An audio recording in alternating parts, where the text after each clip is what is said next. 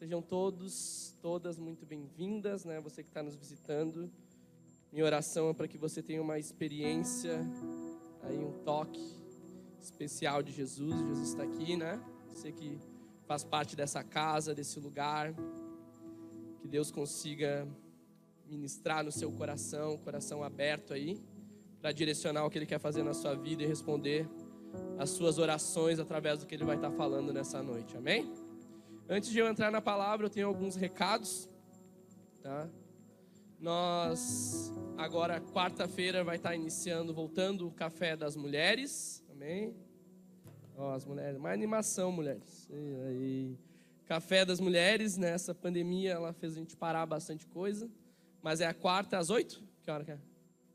Sete e meia lá na casa da Angélica, né? Vocês, mulheres, estão todas convidadas. O que é esse café? É um tempo de comunhão, é um devocional, uma palavra, um tempo de oração junto. Então a gente inicia já amanhã com esse tempo, né?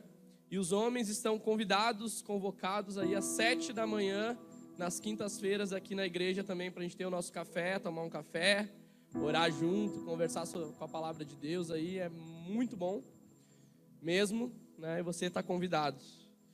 E nesse sábado, né? Nós temos um seminário vai se chama Andando no Sobrenatural com o pastor Alexandre. Quantos aqui conhecem o pastor Alexandre? Alguns conhecem. Então nós teremos um seminário ao sábado que nós vamos estar com alguns temas aqui ministrando. Será amanhã, tarde e noite, né? Eu coloquei no grupo do WhatsApp. Acho que amanhã já vai para as redes sociais aí. E nós vamos ter um tempo onde que vamos estar falando ali sobre como curar os enfermos, você que quer aprender a orar por enfermidade, você que quer se mover mais também na parte profética, discernir a voz de Deus, liberar uma palavra sobre a vida de alguém, andar realmente no sobrenatural de Deus, né? Então nós teremos aulas e no domingo de manhã nós teremos um evangelismo aqui na região, orando por pessoas na rua, né? Pedindo para Deus nos dar palavra de conhecimento, palavra de cura, a gente se mover realmente com poder de Deus, né? Paulo ele diz que ele não pregava com palavras de, de, de, persuasão, né? Mas ele falava sobre o poder de Deus. Amém? Quem acredita no poder de Deus aí? Amém? Jesus ele tem poder, ele se manifesta. Nós servimos a um Jesus vivo, né? E você vai estar sendo edificado e tem essa oportunidade, tá bom? Tem um custo disso daí de 30 reais para nós podermos abençoar a vida do pastor Alexandre. Né? As inscrições também são limitadas, tá? Nós estamos abrindo para a igreja, mas vai vir gente de outras igrejas e outros lugares, né? O pessoal da missão aqui também vai estar junto. Mas você está tendo essa oportunidade de participar com a gente. Amém? É isso de recado? Tem mais algum que eu esqueci? É isso? Tá certo, então. Então, antes de iniciar a palavra, eu quero orar aí com você. Feche seus olhos, coloque a mão no seu coração aí. Senhor, obrigado pela oportunidade que nós temos da Sua palavra. É uma honra nós podermos colocar o nosso coração e ouvir a Sua voz. A Sua palavra é vida sobre os nossos corações. E nós clamamos para que toda semente plantada nessa noite, ela realmente crie raiz no nosso coração, que nós vemos conseguir a praticar a Sua palavra, a mudar dentro de nós o que precisa mudar, a mudar as nossas atitudes, a crescer, Senhor, crescer em andar contigo, crescer e te conhecer, sabe? Que não fique só aqui e nós vemos a, a sair do culto e esquecer o que foi dito, não. Que a nossa mente esteja voltada, o nosso coração esteja completamente entregue ao Senhor. Amém? Então hoje nós temos um tema da palavra que é vivendo na força do braço. Nós vamos estar conversando um pouco sobre isso aqui. Eu não sei como que era a sua vida antes de andar com Deus, de andar com Jesus. Mas eu tenho certeza se você buscar e lembrar assim, realmente como que era a sua vida sem Jesus e depois que você teve um encontro com Jesus, no nosso coração, né, tem que ser gerado um sentimento de gratidão a Deus. Um sentimento de realmente, obrigado, Jesus, obrigado pelo que o Senhor fez na minha vida, obrigado pelo que o Senhor está fazendo.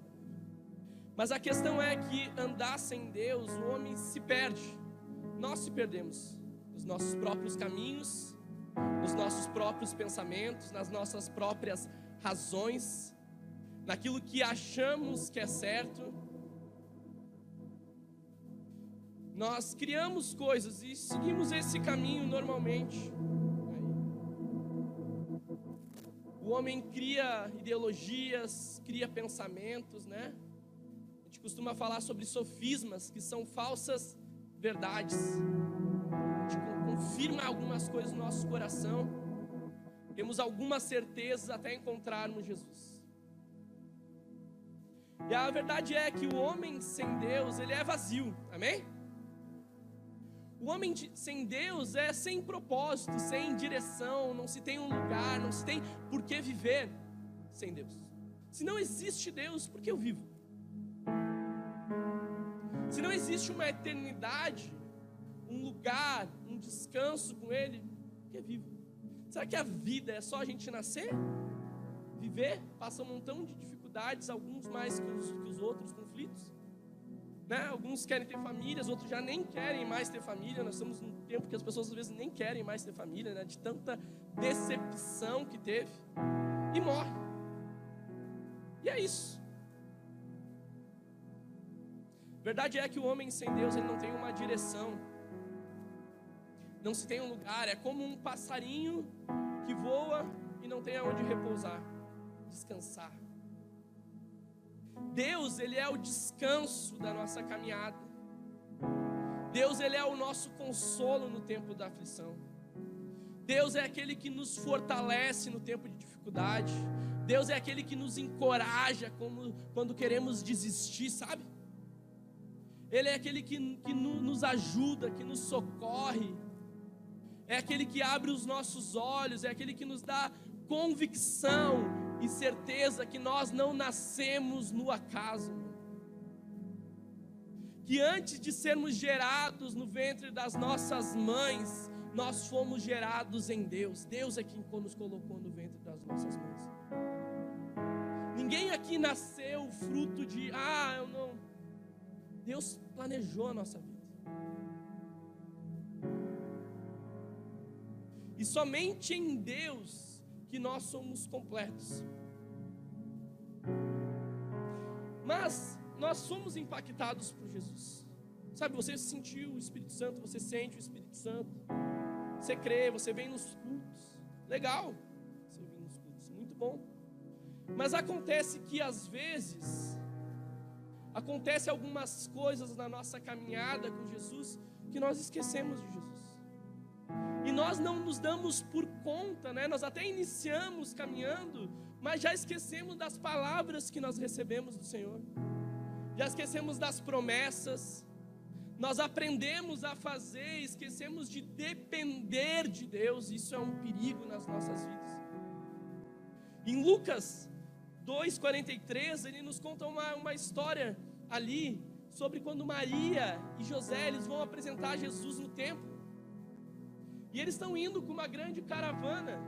Mas acontece que eles voltam para a terra deles e eles se esquecem de Jesus. Olha só. Eles foram com Jesus até um lugar, mas eles esqueceram Jesus no meio do caminho. Na nossa caminhada, nós corremos um grande risco de esquecer Jesus.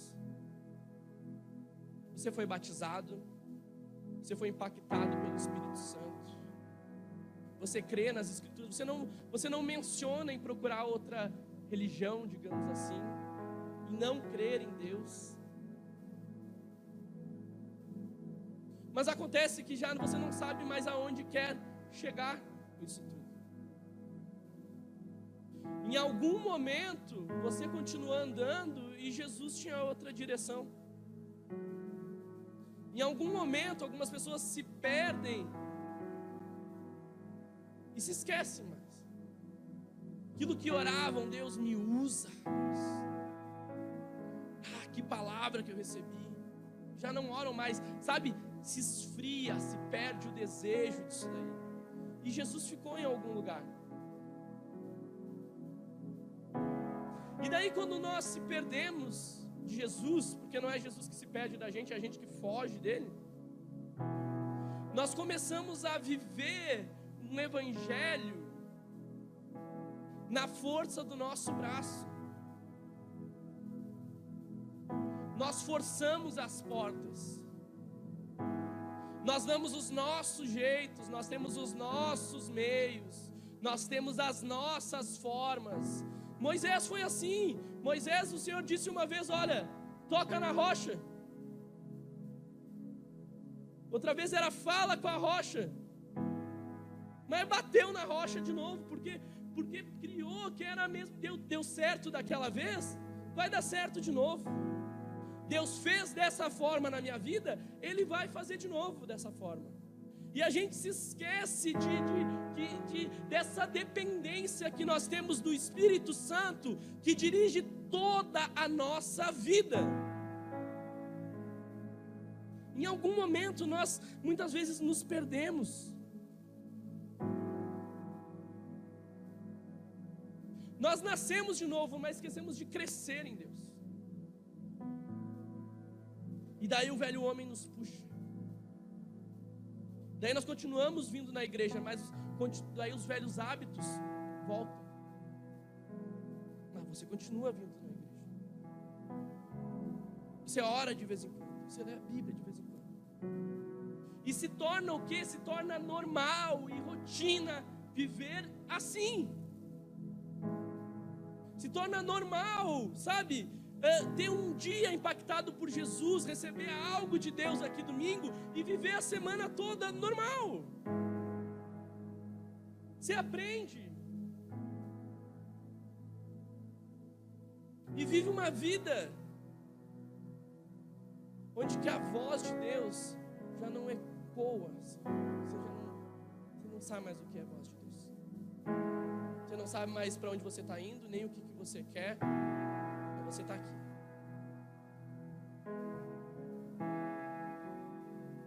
E existe algo lá dentro do seu interior que quer vir para fora. O Espírito Santo ele quer nos despertar para nós não vivermos esse evangelho baseado na força do nosso braço. Olha só o que diz em Deuteronômio 8, do 15 ao 18.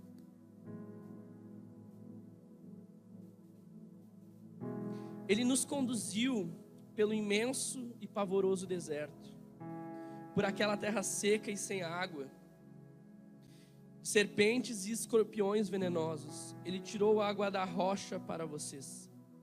E o sustento no deserto com maná, que os seus antepassados não conheciam, para humilhá-los e prová-los, a fim de que tudo fosse bem com vocês. Não digam, pois, em seu coração, a minha capacidade, a força das minhas mãos ajuntaram para mim toda essa riqueza. Mas lembre-se do Senhor, do seu Deus, pois Ele é quem lhes dá a capacidade de produzir riquezas, confirmando a aliança que jurou aos seus antepassados, conforme hoje se vê. Olha só, tá, Deuteronômio está falando ali, olha, não se esqueçam do que o Senhor fez na vida de vocês. Não esqueçam que foi Deus. Não esqueçam que foi graça.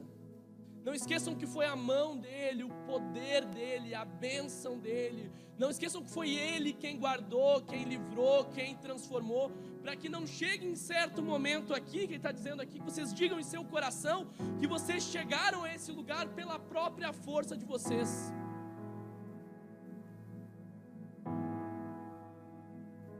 Conquistaram segundo a própria capacidade. Eu posso, eu consigo. Em Jeremias 17, 5 diz assim: ó, Assim diz o Senhor: Maldito o homem que confia no homem e faz da carne o seu braço e aparta o seu coração do Senhor. Olha só. Maldito homem, quando ele diz ali que confia no homem, ele está falando, maldito homem que confia em si próprio. Maldito homem que acha que consegue viver sem depender de Deus.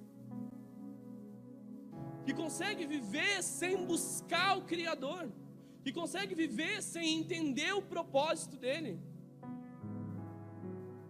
Maldito homem que se esquece faz da sua carne a sua própria força, a força do seu braço, ou seja, as suas convicções, os seus ideais, as suas próprias capacidades, aquilo que você se acha bom e que você consegue.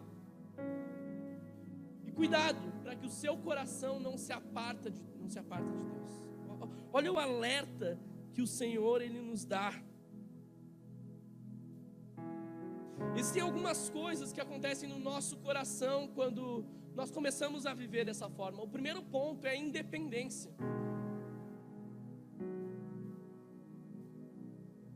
Diga assim comigo: eu nasci para depender completamente de Deus. Isso é uma verdade.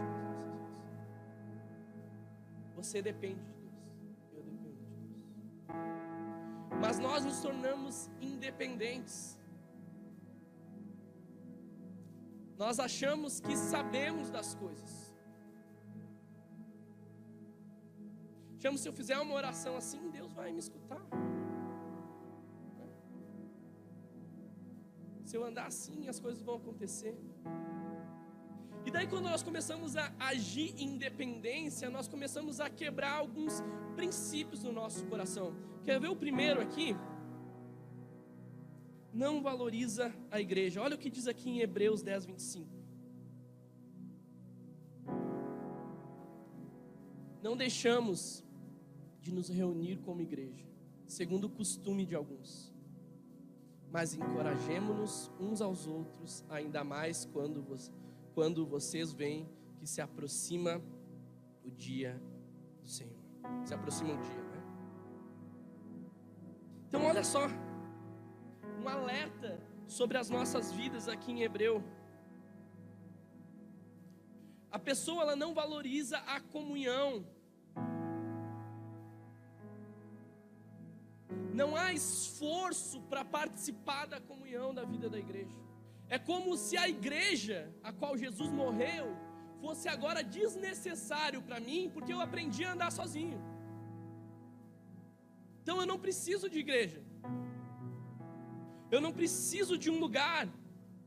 Ele não valoriza a comunhão, ele não valoriza o serviço, ele não valoriza o envolvimento. Então a igreja agora, para essa pessoa que anda independente, é como se fosse qualquer lugar. Sabe? Quando eu der, eu vou. Quando eu puder, eu me envolvo. Irmão, Jesus foi Ele quem estabeleceu a vida da igreja.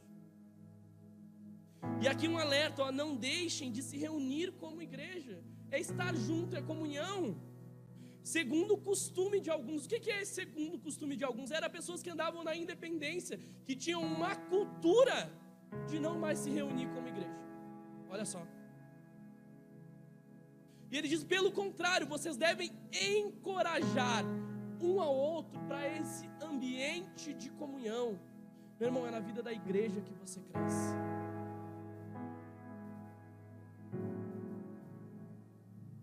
Na comunhão, o Senhor ordena bênçãos. Você vai ler muitos versículos a respeito disso. A igreja não é um lugar normal, Ele devia ser a prioridade do nosso coração, sabe? Devia exigir esforço da nossa vida em participar, em se envolver, em servir, em investir, em se doar, em se entregar pelo que o Senhor está fazendo no nosso meio, para que vidas sejam salvas, para que vidas sejam transformadas, para que você cresça, para que você, sabe, amadureça a sua fé, para que você cumpra o seu propósito do Senhor. Mas daí a pessoa anda sozinha.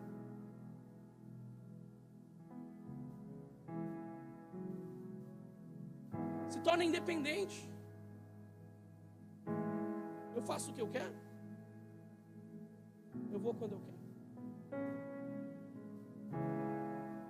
Não há esforço para discernir o que o Senhor está fazendo no nosso meio. Precisa, sabe? Você precisa sondar o seu coração e entender: será que eu amo a igreja? Porque Jesus amou, por isso ele morreu.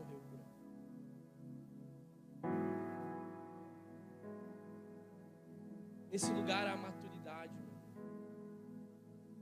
Quando a independência toma, sabe, nós não valorizamos essa comunhão. O segundo ponto aqui, ó, Ezequiel 36, 26, diz assim, ó, darei a vocês um coração novo e porei um espírito novo em vocês, tirarei de vocês o coração de pedra e lhes darei um coração de carne. Sabe o que é quem anda independência vive com um coração duro? Coração fechado, coração obstinado, coração resistente, o coração que não se abre para ninguém, o coração que não busca ajuda, o coração que é insensível ao toque, sabe? É o coração duro, fechado, arrogante. Isso já é um coração independente, sabe? Se fechou.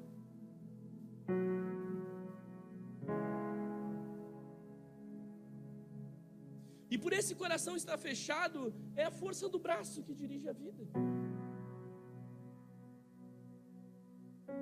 Eclesiastes 4, do 9 ao 12, olha só. Isso aqui é um conselho para as nossas vidas. É melhor ter companhia do que estar sozinho, olha só. Porque maior é a recompensa do trabalho de duas pessoas. Se um cair, o amigo pode ajudá-lo a levantar. Mas o pobre, mais pobre do homem que cai e não tem e não tem quem o ajude a levantar-se. E se dois dormirem juntos, vão manter-se aquecidos. Como, porém, manter-se aquecido sozinho? Um homem sozinho pode ser vencido, mas dois conseguem defender-se.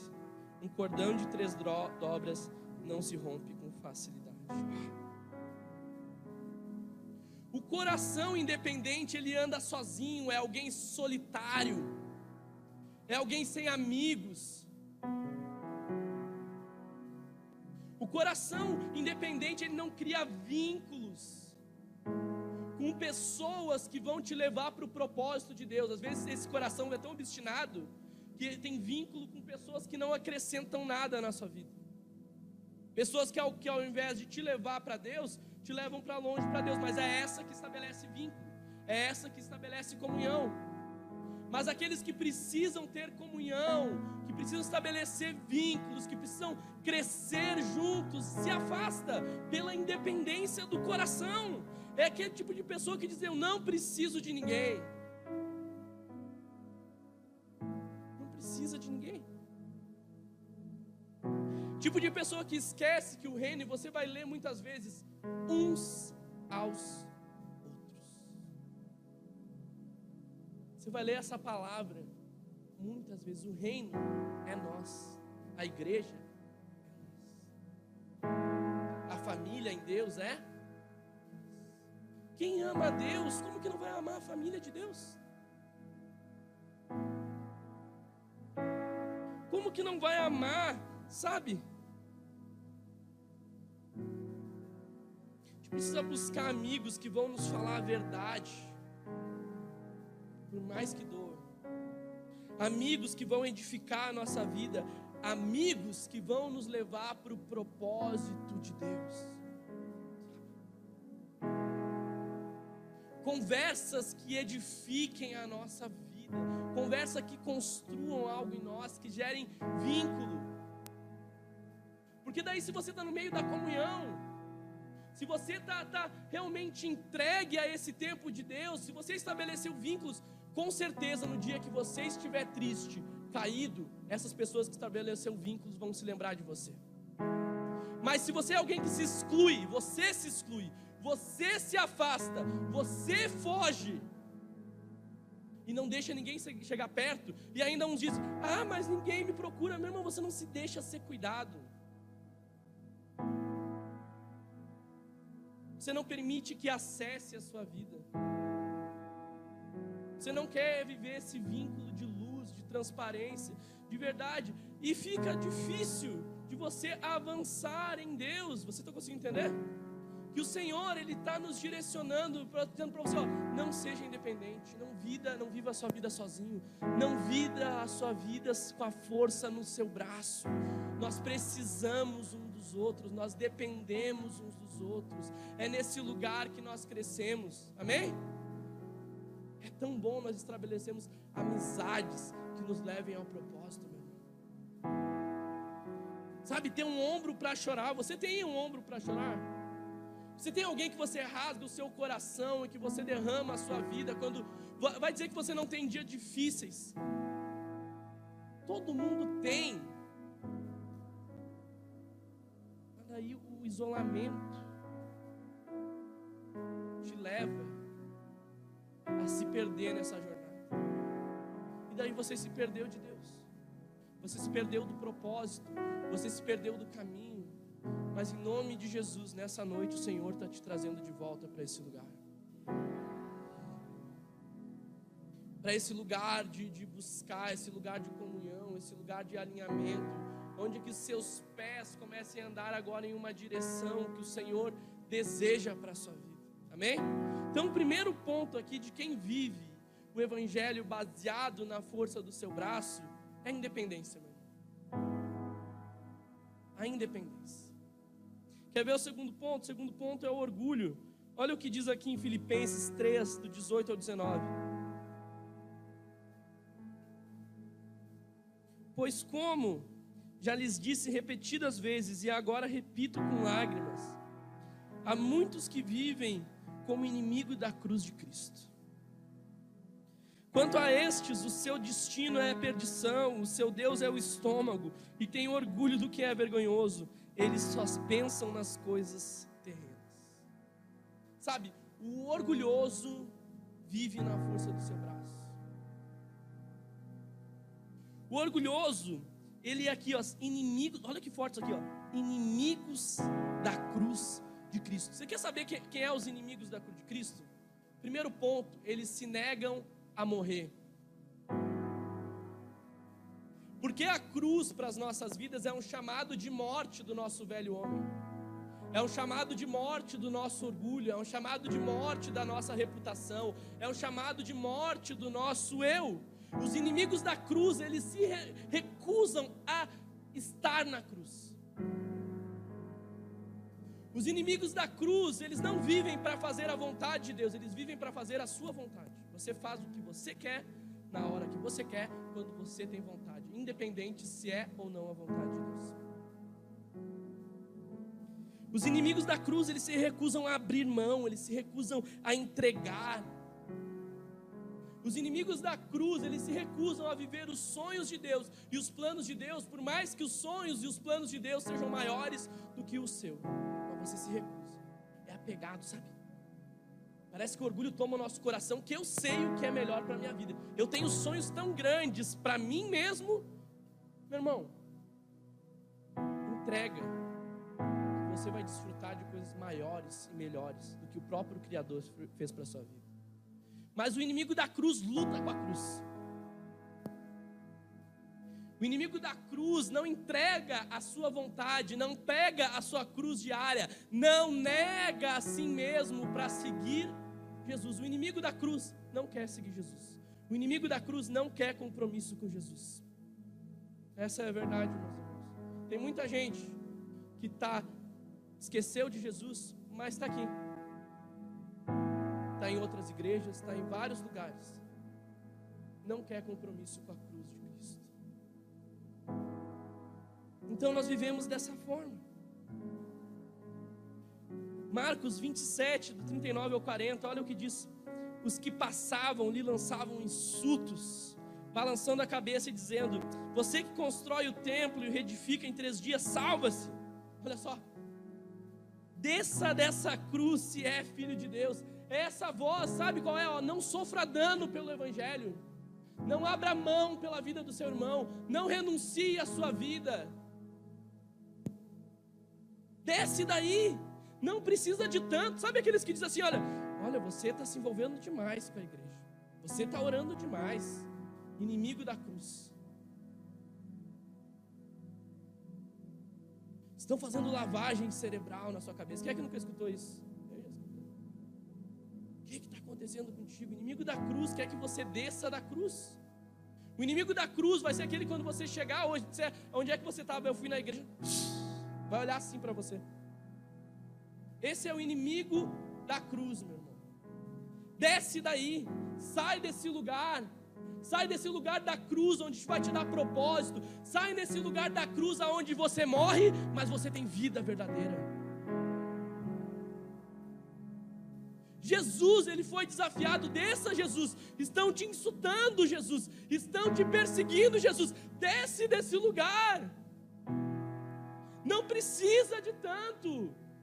Jesus, era ali o lugar que ele devia estar. Era ali o propósito de Deus. O inimigo ele quer fazer com que a gente desça. É somente na cruz que nós temos propósito. E nós devemos pegar diariamente e seguir Jesus, meu irmão. O reino de Deus, a Bíblia diz que é tomado com esforço. Mas nós estamos acostumados, é graça. Não precisa mais de esforço, não precisa mais a gente orar, não precisa mais ler Bíblia, não precisa mais ter comunhão, não precisa mais vir nem na igreja. Sabe? E vai vindo um montão de coisa. Vai tirando, vai diminuindo aquilo que Jesus deu à sua vida, meu irmão. Aprende a viver de qualquer forma, porque daí chega num lugar, tá todo mundo vivendo dessa forma, daí a pessoa entra e se ambitaliza. Todo mundo vive assim. Meu irmão, não olhe para a vida dos seus irmãos. Olhe para Jesus. Jesus é o seu exemplo. Eu e você temos falhas, erros. Mas quando você olha para Jesus e você segue Jesus, Ele sempre vai te desafiar a melhorar, vai te desafiar a crescer, sabe? Vai estigar a sua fé, vai usar a sua vida. Segundo ponto que ele diz ali, ó, Deus é o estômago. Outras versões diz que o Deus é o seu próprio ventre. O que, que é isso? O único Deus que as pessoas por natureza reconhecem, quando diz ali é o seu próprio estômago, as pessoas vê se tornam deuses de si mesmo. O coração humano, ele é naturalmente, sabe, idólatra. Ele é completamente ególatra, que diz aqui também. O que, que é isso? Diz da pessoa que é excessivamente egocêntrica, que idolatra o seu eu. É o tipo de pessoa que é narcisista. Eu fui pesquisar o que, que era narcisista, olha só que legal. Narciso era um deus grego que se apaixonou por si mesmo e morreu afogado ao contemplar a sua própria imagem refletida num lago e tentar alcançá-la. Olha só, quando a gente coloca o nosso eu acima de Cristo. Narcisista. Dizendo que era um Deus que ele olhou a sua própria imagem no lago, ele entrou no lago e queria procurar a imagem dele, a muralha, tão apaixonado que era por si mesmo e morreu no lago. Tem gente que vive o evangelho assim, eu. O que importa é minha vontade. O que importa é que eu me sinto que importa é eu, é eu, é eu, é eu. Quem vive nesse orgulho, nessa, sabe, não consegue crescer. Você pega, quando a, quando a gente pega as pessoas que vivem baseada nesse orgulho, elas pegam certa parte da Bíblia e diz: olha, isso é para mim, isso já não precisa mais.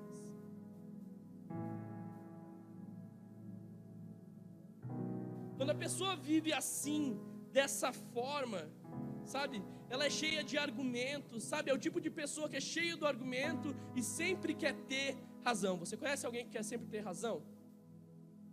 Nunca admite que está errado? Nunca pede perdão? É o orgulho inflamado esse tipo Quando a Bíblia diz o Deus é o próprio ventre. O Deus é o que tem, é você mesmo, é o seu Deus. É você quem dita o que é certo, o que é errado e que Deus ele se modifique aí para agradar, né? Porque se Deus me quer, então ele tem que me aceitar do jeito que eu sou. Vocês estão entendendo aí? Estão comigo aí? Amém? Eu sei que é duro, mas vamos lá, é o que o Senhor colocou no meu coração para falar essa noite. Olha só, só pensam no que é terreno. Esse tipo de pessoa orgulhosa. Tem gente que confia mais no dinheiro do que confia em Deus. Tem gente que confia mais na sua capacidade do que confia em Deus. Tem gente que confia mais no seu argumento do que confia em Deus.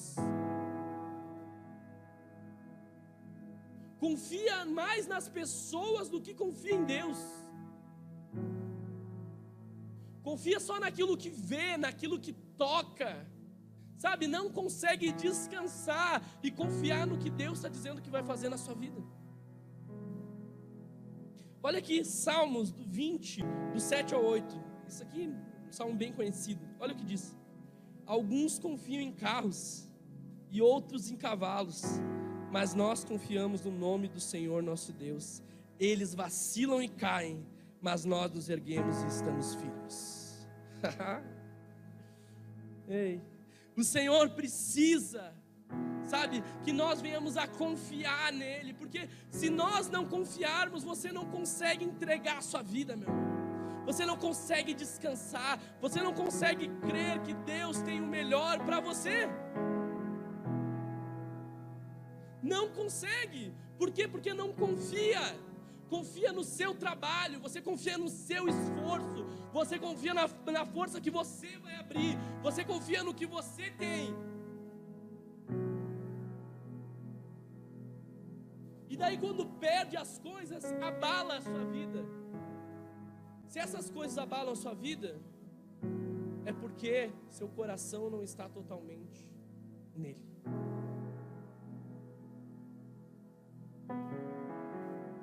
Então é um coração terreno, é um coração que só pensa no que é aqui, cheio de orgulho, amém? Então, independência e o orgulho. Terceiro ponto aqui, é o tipo de pessoa que se acha boa. Segundo Coríntios 12, 9 ao 10, diz assim: Mas ele me disse: Minha graça é suficiente para você, pois o meu poder se aperfeiçoa na. Portanto, eu me gloriarei ainda mais alegremente em minhas fraquezas, para que o poder de Cristo repouse em mim. Por isso, por amor de Cristo, regozijo-me nas fraquezas, nos insultos, nas necessidades, nas perseguições, nas angústias. Pois quanto sou fraco, é que eu sou forte.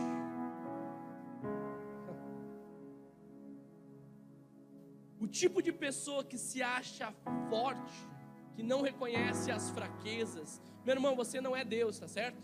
Você tem limitações. Você tem áreas de vulnerabilidade, eu tenho áreas de vulnerabilidade, áreas de fraquezas. Mas quando nós não reconhecemos a nossa fraqueza, porque nós nos achamos bom, não existe a graça de Deus que se aperfeiçoa na fraqueza. Por quê? Porque você não reconhece a sua fraqueza. Você não reconhece os seus limites. Então, quando a pessoa se acha boa, cheia de si mesma, arrogante, prepotente, acha que não tem falhas, acha que não tem erro, cobram os outros, mas muitas vezes não olha para si mesmo. Quando não se reconhece as fraquezas, você dispensa a graça de Deus sobre essas áreas. Você vai ver o dia que você cai, é o dia que você se acha forte. O dia que você se acha bom. Tem gente, sabe, por isso que eu. Ah, tem gente que se acha tão bom, ah, que vive na força do braço, que acha, sabe, quem é o forte? É aquele que acha que pode viver uma vida sem depender dele que não reconhece as suas fraquezas, as suas limitações, a ponto de reconhecer o Senhor Jesus todos os dias da sua vida. Reconhecer que as misericórdias do Senhor são as razões de nós não sermos consumidos. A Bíblia diz que todos pecaram e todos foram destituídos da glória de Deus. Mas o bom acha que consegue chegar a Deus e ser aceito, porque é bom, meu irmão. Isso é uma mentira. Você não é bom, você precisa de Deus, você depende de Deus. Nós todos necessitamos de Jesus.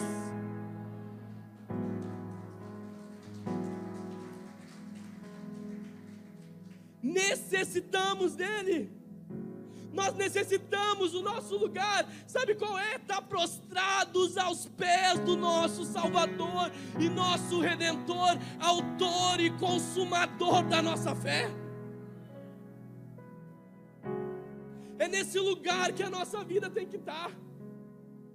É nesse lugar onde que nós precisamos que o Senhor nos guarda, Senhor nos livra, Senhor não nos deixa nos perder, Senhor não nos deixa eu viver segundo aquilo que eu acho, segundo aquilo que eu quero, mas endireita os meus pés pelo caminho. Para onde irei, Senhor, se só tu tens as palavras de vida eterna? Só o Senhor tem as palavras, é só o Senhor tem o caminho, só o Senhor tem a direção, é só Ele sobre as nossas vidas, meu irmão. Reconheça o quanto você depende, reconheça o quanto você é frágil, reconheça o quanto você precisa do Espírito Santo na sua vida. Mas daí convive, e a gente vai andando, sabe? E a gente não reconhece os nossos erros, sempre tem uma justificativa, coloca a culpa nas circunstâncias, coloca a culpa nas pessoas, às vezes tem gente que coloca a culpa até em Deus. Deus é o culpado. Sabe, todo mundo é o culpado, menos nós que carecemos dessa presença, desse lugar. Nós precisamos de Jesus. Nós precisamos confiar com interesse do nosso coração, reconhecer que não somos bons, reconhecer que precisamos, reconhecer que só em Jesus não existe outro nome ao qual tem salvação, meu irmão. O caminho ainda é estreito, meu irmão, é estreito ainda. Exige esforço ainda. Existe um lugar para nós chegarmos ainda. Nós precisamos nos entregar diariamente, verdadeiramente, com todo o nosso coração para Ele. Amém? Para que a graça dele se aperfeiçoe nas nossas fraquezas. A Bíblia nos conta uma história sobre Asa, que ele era um rei. Em 2 Crônicas 14 ele nos conta, não precisa colocar o versículo. Asa ele era um rei. E a Etiópia veio com um milhão de soldados para derrotar o lado sul de Israel. Asa estava lá. Ele olhou aquele um milhão de, de lá de pessoas, de soldados, ele disse: Senhor, eu não tenho como ganhar disso daí, eu sou fraco. Olha o que ele diz aqui, ele diz bem assim: ó, então Asa clamou ao Senhor, seu Deus: Senhor, não há ninguém como tu para ajudar os fracos contra os poderosos. Ajuda-nos, ó Senhor, ó nosso Deus, pois em ti pomos a nossa confiança.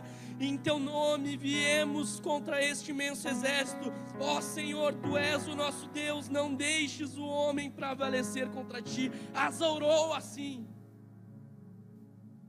Senhor, se o Senhor não, não tem como. E ele venceu. Venceu. Deus derramou graça, sabe? Deus dispersou os inimigos. Deus a, ajeitou a guerra e ele venceu. Acontece que um tempo depois, sabe, naquela época existia o reino norte de Israel e o reino sul. O reino norte foi, foi atacar o reino sul, que é onde que Asa era o rei. E nessa guerra, ele olhou lá os inimigos vindo atacar ele. Sabe o que ele fez? Ele pegou toda a prata, o ouro que ele tinha, e ele contratou um outro exército para dispensar o exército norte. E ele venceu a guerra. Uau! Saiu lá.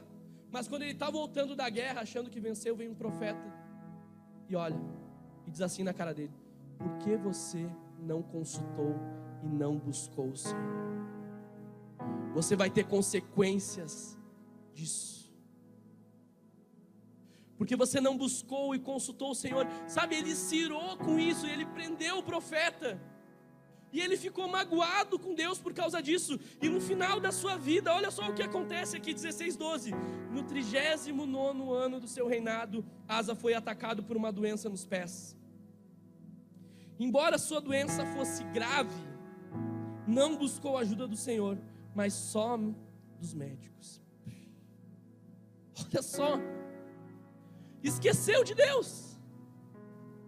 Deus deu vitória para ele mas ele achou os outros meios, ele achou a outras formas, ele achou os outros jeitos.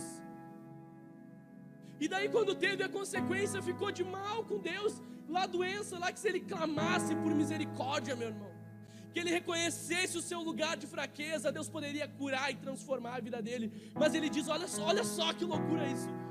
Consultou somente os médicos e não chegou a consultar nem a Deus. Não é diferente na nossa vida, saímos fazendo coisas, sabe? Sai decidindo o que vai fazer no seu dia, para onde que você está indo. Sai decidindo, juntando isso, aquilo, outro. Por que, que esquece de, de, de apresentar a Deus? Ah, porque Deus não se preocupa. Meu irmão, Deus se preocupa com todas as áreas da sua vida.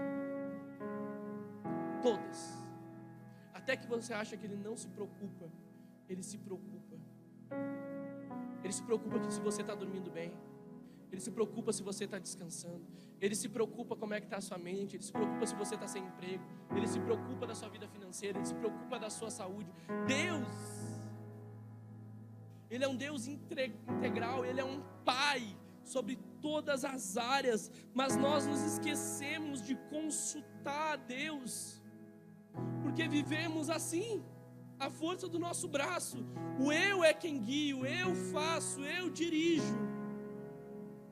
Eu sei. E daí às vezes esse eu se mete num buraco. Sabe, se enreda todo. E daí tem crente que acha assim, ó, ah, é guerra espiritual. Tudo. Meu irmão, você que entrou nesse buraco pelas decisões de esquecer de procurar a Deus, depender de Deus. E daí Deus é só misericórdia, Deus é só socorre, Deus é só me livra. Por que não é Deus dirige a minha vida? Deus dirige cada decisão. Sabe, Deus me ajuda a confiar novamente no Senhor, a crer novamente no Senhor, a ter entrega completa a Deus, amém? Vocês estão entendendo o que o Senhor está dizendo hoje para a gente? Quero convidar você a ficar de pé, o louvor subir.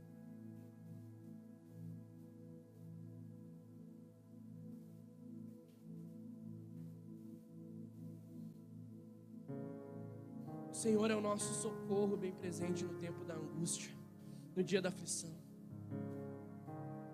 Como dizem Salmos, um confia em carros, outros em cavalos. Sabe? Eles vacilam e caem, mas nós que confiamos em Deus, nos levantamos e ficamos de pé.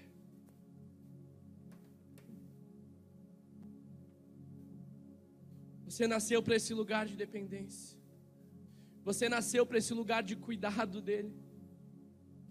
Você nasceu nesse lugar de reconhecer as suas fragilidades e fraquezas e a graça do Senhor ser estendida. Você nasceu para esse lugar de comunhão na vida da igreja. Você nasceu nesse lugar de comunhão na vida dos irmãos.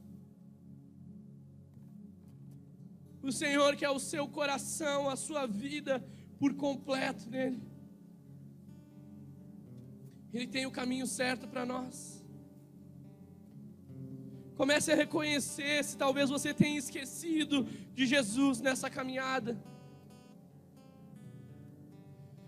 Talvez você tenha se comprometido em tanta coisa e você esquece de perguntar: Deus, tu quer que eu me comprometa? Deus, tu quer? É esse lugar, é essa a decisão, essa é a porta, é esse é o jeito, esse é o lugar. Reconheça se você tem andado assim. Se você tem esquecido das palavras que o Senhor liberou sobre o seu coração e a sua vida. Oh Espírito Santo, quebranta os nossos corações nessa noite. Nós nascemos para estar aos seus pés, Senhor. Nós nascemos nesse lugar onde que nos colocamos toda a nossa vida, todo o nosso eu, todo o nosso ser. Colocamos todo o nosso coração, Senhor. Nós precisamos de Ti. Nós precisamos que o Seu sangue nos lave, nos cubra. Nós precisamos do Seu perdão, da Sua misericórdia. Nós precisamos do Senhor sobre as nossas vidas. Nós precisamos depender novamente do Senhor. Andar em comunhão, andar em harmonia, andar em vínculo, andar em verdade contigo, Senhor. nós somos levados, nós somos levados tantas vezes. Achamos que já sabemos, achamos eu posso, eu sei, eu consigo.